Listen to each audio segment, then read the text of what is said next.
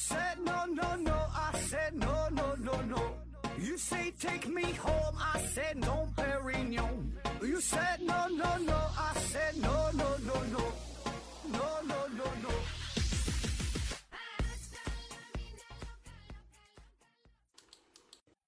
拼命探索不求果，欢迎您收听思考盒子。本节目由喜马拉雅平台独家播出。呃，今天呢，我们聊一聊与星门计划有关的内容。问题呢，来自于一只水里的小考拉，他呢提问说：“盒子大神你好，呃，可以聊一聊星门计划吗？”啊，当然可以聊一聊星门计划了啊。他这个算是一个点播哈，但我觉得他说的，呃，这个话题还是挺有意思的哈。我忘了咱们之前是否聊过没？应该是提到过星门计划啊，应该是有一期，有一期介绍那个说什么来着？就是姚氏吧，啊，好像也说过这个事儿啊，然后也埋下了这个坑啊，然后这个朋友就问了啊，正好呢，咱就也说一说吧，这话题还是挺好玩的哈。那什么是星门计划啊？简单的说呢，就是在上世纪七十年代左右，美国呢是找了一帮人啊，并且是培养了就是民间的一些具有特异功能的人士，把这帮人召集在一起，相当于打造一个现实版的复仇者联盟啊，以此呢来对抗苏联。就这帮人。很神奇啊！那有千里眼呐，顺风耳啊，呃，有的能用这个意念摧毁对方的核武器哈，就是感觉像把这个葫芦娃兄弟抓去了一样哈，就非常厉害啊！那听着很玄幻，这个这个事儿是呃真实存在的啊。呃，那么这起事件的起因呢，是因为在美苏冷战期间，CIA 呢是监测到了苏联的一些数据哈。当时呢发现呢，苏联的人口呢是从一九六二年到一九六七年这短短的五年时间哈。人口的数量是从二点二亿增加到了二点三亿，啊，这数量变化其实并不大，增幅只有百分之四点五左右。但是呢，发现苏联心理学相关的从业人员却是大幅度增加，增长了百分之二十，这就不太对劲了。你看，人口增加百分之四点五，心理学相关人士是增加百分之二十。那么也就是说，从事心理学研究啊、精神病学研究啊、脑科学研究啊、神经科学方面等等哈，就这方面的人员迅速增加。后来呢，也发现苏联在这段期间，呃，是新开设了很多个什么心理教育机构、培训机构啊，然后又就是非常注重这方面的这个课程教育啊，心理学、心灵学什么的啊。所以呢，就感觉感觉整个苏联。呃，把重心呢都是放在了神经科学、脑科学、心理科学就相关这方面上，就是就是他们一直发展发展这些东西啊，然后就顺藤摸瓜嘛，结果就发现哈，这个只是表面现象，背后呢，苏联干啥呢？就是他们正在研究所谓的叫精神能量学啊，精神能量学这个是苏联人的称呼，美国呢管这个叫超心理学啊，这是也。呃，划分为就是超自然科学的一个门类吧，叫超心理学。呃，其实也就是咱们平时说的啊，叫特异功能啊，咱中国管叫特异功能，就不同的国家叫法可能不太一样啊。但事儿呢，人儿呢都是这么一类人哈。那具体来说呀，呃，这分为两大类型哈，就是这这些人啊，超能力的人哈，一个呢是说不受时空限制的获取信息的能力。啊，也叫做异常感知能力，就是咱说的千里眼、顺风耳啊，还有这个第六感啊、超感啊。有的时候呢，把这种预知能力也看作是，呃，这种超感知能力，就是你能预测未来啊，也算超感知的一种吧啊。第二大类呢，就是意念控制，就是说你不用动手，你心里想啥，用你的精神哈，就就能控制这个物体的移动啊，或者改变它的形状啊啊，这叫精神自动学，或者叫心灵自动学。比较常见的表演就是用意念把一个勺啊、一个钥匙啊给掰弯了，还有这个隔空移物啊，就反重力移动，包括说像这利用这个气功治病啊，也可以算作是这个意念控制这方面吧。从大范围来看，也算是这一种啊。所以呢，你看，一个是信息的获取，一个呢是控制物体啊，这这这两大方面啊。当然真假另说哈，咱先把这几个基本的概念先介绍清楚啊，先说说美国人到底要干啥啊。那当时美国佬呢，就是收集到了老毛子的这些这些情报嘛，然后呢，美国人一开始吧，他也是怀疑的啊，一开始也是拒绝的啊，心说这玩意儿真假呀，感觉不靠谱，这不闹着玩的嘛，是吧？但是你可别忘了，当时是处于冷战期间，美苏两国那是那是较着劲儿大比拼呐，从地下到天上，就不管你整啥，你就是双方，你有一你在这方面有一点成就，对方马上就追上，任何一个领域都不放过。所以呢，美国人抱着是宁可信其有，不可信其无的这个这个态度，是吧？万一有用的是吧？而且呢，也抱着这种不甘于落后别人的思想，CIA 呢马上就行动起来。啊哪怕说这玩意儿它没有用，那咱也也得跟着比划比划，也得也得也得整一下啊，那不整不行啊。于是呢，就启动了叫做斯卡纳特计划啊。然后呢，斯坦福研究所呢也开始进行了遥视的相关研究，遥视啊，就离很老远啊，就是不用到现场就能看着。呃，也就有其他的各种名目的这个超自然、超能力的相关研究所是如雨后春笋般冒出来，蓬勃发展。哎，美国这算是正式入坑啊。那到了一九七八年的时候呢，国防情报局、美国陆军情报和安全司令部啊等部门同斯坦福国际研究所联系起来，一起呢在马里兰州米德堡基地成立了陆军秘密单位啊，在这里呢是统一协调之前的这一类的超感官、超自然的这个这类研究哈，呃里边呢。就是包含了之前很多的计划，像什么凤尾船愿望啊、太阳条纹呐，还有刚才说的这什么斯坎纳特计划等等这些啊，的统一都是由美国国防情报总署统一的进行监管、进行负责。那么这个呢，也可以看作是，呃，星门计划的一个一个一个雏形吧啊。那么这里边的人员呢？这个组织人员主要呢有两大部分，第一个呢就是军方的，第二个就是民间的。军方的这些人呢，主要是负责管理协调工作，负责整个项目的这个计划安排呀、呃实施啊等等。那么民间的人员呢，一般呢都是江湖上有点名气的哈，像是玩这个通灵的呀，还有什么塔罗牌高手啊，甚至有一些魔术师也被招纳过来了。反正就是各种神棍啊。当然也有一些人呢，就是被招纳。过来之后再进行培养啊，统一培养啊。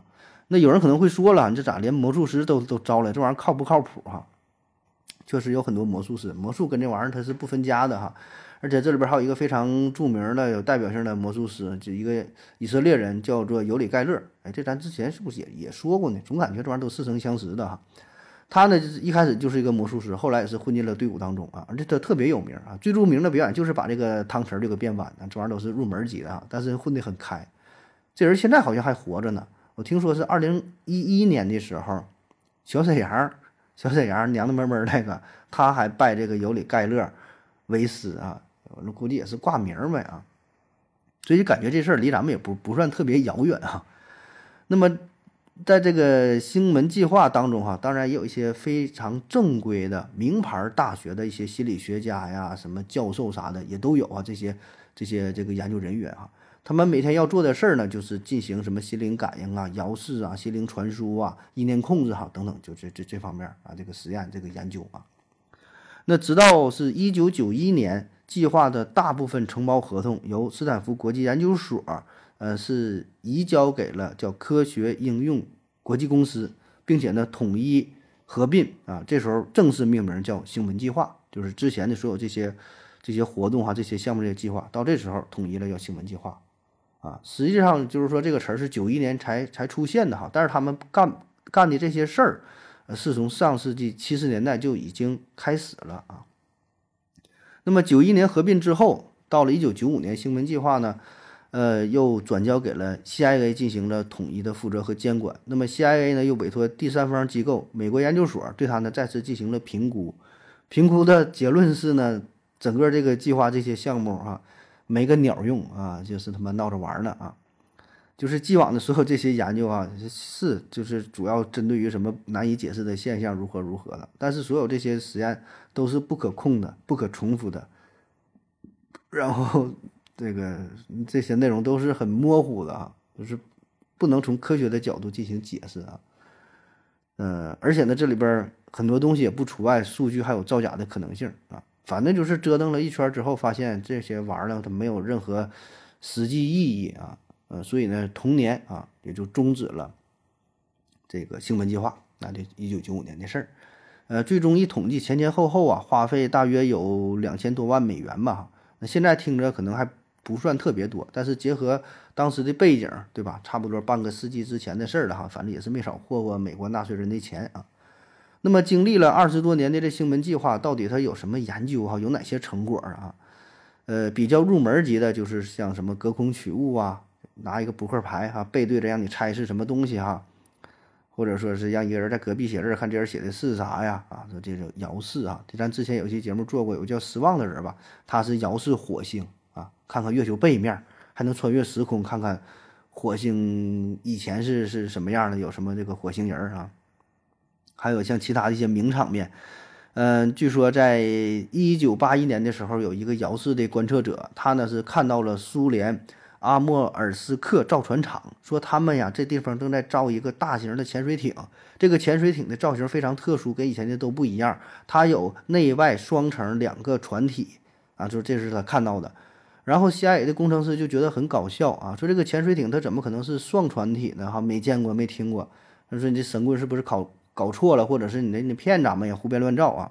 那最终的结果证实啊，人家说的没有错啊，这是苏联新研究的一种潜水艇，叫阿库拉级，叫做鲨鱼级攻击型潜水艇啊，核潜艇啊，它是由内外双层的船体结构构成的，外边的呃这这一个正常有个壳，里边呢还有一层是一个钛合金的耐压层，所以呢这个潜水艇就可以保证它可以深潜到六百五十米，水下六百五十米的这个深度啊，仍然安然无恙啊。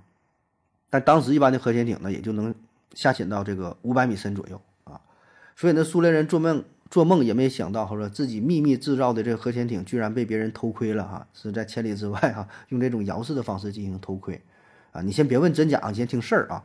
然后呢，在一九八八年呢，是发生了洛克比空难嘛，啊，然后这些遥视者呢也是帮助，呃，救援人员哈，就进行观测啊，说这个还原一下，说原来炸弹在飞机上哪个位置啊，怎么的，就协助调查。还有在一九九五年四月。呃，俄克拉荷马州，它的有个就这个地方发生一起爆炸案啊，这些遥视者呢也是帮助确认这个嫌疑人的身份啊。呃，据说在这个海湾战争当中，遥视者呢还呃协助搜寻这个伊拉克的飞毛腿导弹啊等等啊，这这些事儿啊。这个呢是关于遥视啊，还有关于意念控意念控制哈，意念控制这就更有意思了，说呢能用这个意念控制啊杀死山羊哈。呃，这是在 CIA 的绝密文件当中有所记录哈。当时呢，他们是找来了一百个山羊，然后找来了这个士兵啊，这对这些战士都是进行了培训啊，让他们用意念对这个山羊就发功啊，把这个山羊给杀死啊。结果呢，真的有一头山羊呢，就是就倒在了地上啊，被被战士用意念给杀死了。然后发功的这个人呢，因为就是用意念嘛，他对他的损害也很大啊，也很累啊，完事他也是受了。受了重伤啊！二零零九年的时候，好莱坞拍了一个电影，就是这个题材的，叫《以眼杀人》啊，有点像樱木花道哈，用这个眼神杀死你，杀死你啊！更多的内容，大伙儿可以在网上搜索一下，网上有这个 CIA 解密的报告哈，挺多的啊，这个这个内容啊。那好了哈，那么这个就是关于星门计划大致的一个介绍哈。当然，这并不是今天节目的重点，今天节目的重点呢，我是想聊聊这个星门计划背后的一些事儿。啊，当然这些都是我个人的臆想和猜测了，这些没有任何证据。就是说，这个世界上真的有这些特异功能的人士存在吗？他们真能够遥视吗？真的能够用意念控制东西吗？当时这个 CIA 他这他这个研究到底研究出啥了哈？就是我们按照这个思路分析一下哈。首先，我们先假设。美国 CIA 确实找到了这些具有特异功能的人士，然后呢，也给美国带来了很大的作用，很有效果啊，甚至说帮助美国一下成为了超级大国。那么，至于为啥后来 CIA 把这事儿又解密了，又说这些研究没有用呢？那那就是因为他们从中获利了呗，不希望别人跟他们学呗，怕自己被超越呗，对吧？你就想嘛，官方解密的东西，那你能信吗？他解密出来的，保证是他想让你看到的东西。对吧？真正的秘密他不会主动公布出来的啊。说到这儿，一定有人会反驳，这明显是阴谋论的观点，对吧？我就说了，确实是瞎想嘛，这个没有任何参考的资料啊。这这这事儿，它有没有效，对吧？可以通过科学方法进行验证，但问题就是我们可以继续阴谋论下去，就是你说想用科学方法进行验证，OK。那么那些咱说真假设，世界上真的有这些有特异功能人，那么这些真有超能力的人，他在进行科学验证的时候，他是通不他故意表演失败，故意不通过科学实验，就是不想暴露自己的真实的能力，明白吧？故意隐藏自己啊，说我通不过科学的检验，这样的话呢，他就可以在暗中帮助美国政府啊。那么政府呢，自然也不会亏待他们，对吧？又或者说呢，他有什么把柄在里边，家里边家人呢被被绑架了啥的，这这咱全都也不论到这些啊。然后呢，这就是明面上美国政府呢在倡导科学啊，所以科学作为主导都得学习科学，啊，然后又说又说这个很多问题是科学解决不了的哈，啊，背地里呢，其实他们都能解决啊，科学只是一个幌子，科学才是迷信。啊，是不是这么一解释又气人又可笑，然后你又无力反驳，对吧？就阴谋论嘛，啊，因为本身这就是一个不可证伪的事儿啊，只有你信和不信啊，你就是怎么猜怎么猜都行哈。当然这些并不代表我个人观点哈，我只是说就不排除这么可能，不排除这种可能性啊。有一些有阴谋论的人是这么去想的，我就拿出来分享一下这这种这种可能性啊。呃，第二个大的猜测也不算猜测，第二个大的思路就是说。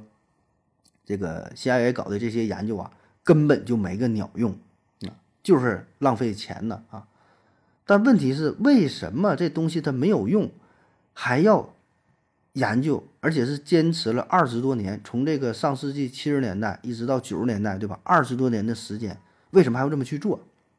哎，我我我我分析啊，可能有这么三方面的小原因，都我自己瞎逼分析的哈。第一个原因呢，就是。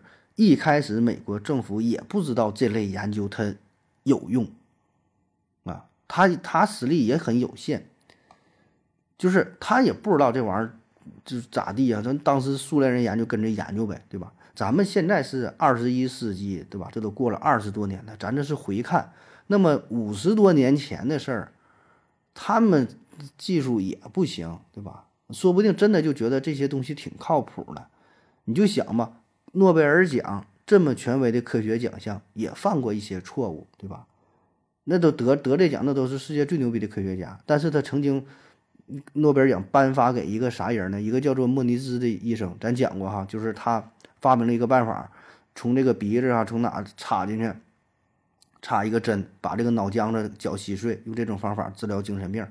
当时老多人做这个手术了，然后因为这事儿还获得诺贝尔奖了。现在看来，这不是天方夜谭，但是这事儿它就确实存在，而且还真就获奖，所以更不用说美国这个 CIA 了，它只是一个情报组织，它也不代表科学权威，它也不知道这东西到底有没有用，所以呢，它也会犯很多错，甚至会持续的犯错，这都不好说，是吧？这个是一种可能性啊，就是认知有限啊，真不知道这玩意儿没有用啊。第二种可能性呢，我觉得就是想吓唬对方，想吓唬对方，就知道没用，但还在继续想吓唬对方，因为咱们。也说了为什么会产生星门计划？当时的大背景就是在美苏冷战期间，对吧？它是针对于苏联的这种种种做法，他也这么去做。美苏两国明争暗斗，互相吹牛，对吧？这里边真真假假的，谁也不知道咋回事儿。所以呢，我觉得当时美国人已经知道了这个技术大概率可能是没有什么鸟用，但是苏联人一直说有用，那也只能是顺水推舟，跟着他走，配合他的表演。否则的话，老毛子说这东西有用，然后你说没有用，你说这玩意儿都是骗人的，咱不整这个。那么对于美国民众来说，大家是分不清楚这个事情的真相的，对吧？那你你那个人苏联人有这技术，你没有的话，那可能就会让民众觉得，那咱们技术是不是不如苏联呢？那么对于这个政府来说，对于这个总统来说，支持率那会下降的。那觉得你咱搞不过人家呀，对吧？那人家这个路线是对的呀，人家厉害呀。是吧？人家咋能研究这种高科技呢？咱国家没有，那不行，啊！你这不就是这个吃不着葡萄说不着那个说葡萄酸嘛？对吧？你不会整，还说这个技术没有用啊？很落后啊！所以呢，至于美国，至于这个 CIA，他不管这个事儿有没有用，只要对方说有用，对方搞，那咱就跟着搞，对吧？苏联已经把这个水给趟浑了，那咱只能是跟着玩了。你再想把它整干净，不可能了。包括说。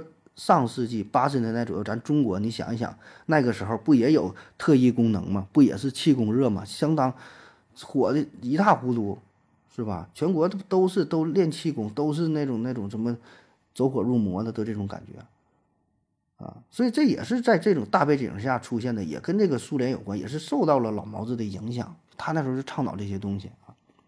那咱刚才也也说了嘛，那个 CIA 这个这个星门计划，它不是九一年一九九一年的时候，然后对什么这些组织进行了整合，后来呢又重新又重新进行了评估，然后又终止了。你看这个时间点，九一年就是苏联解体的时间，对吧？很明显，这个计划就是针对于苏联的。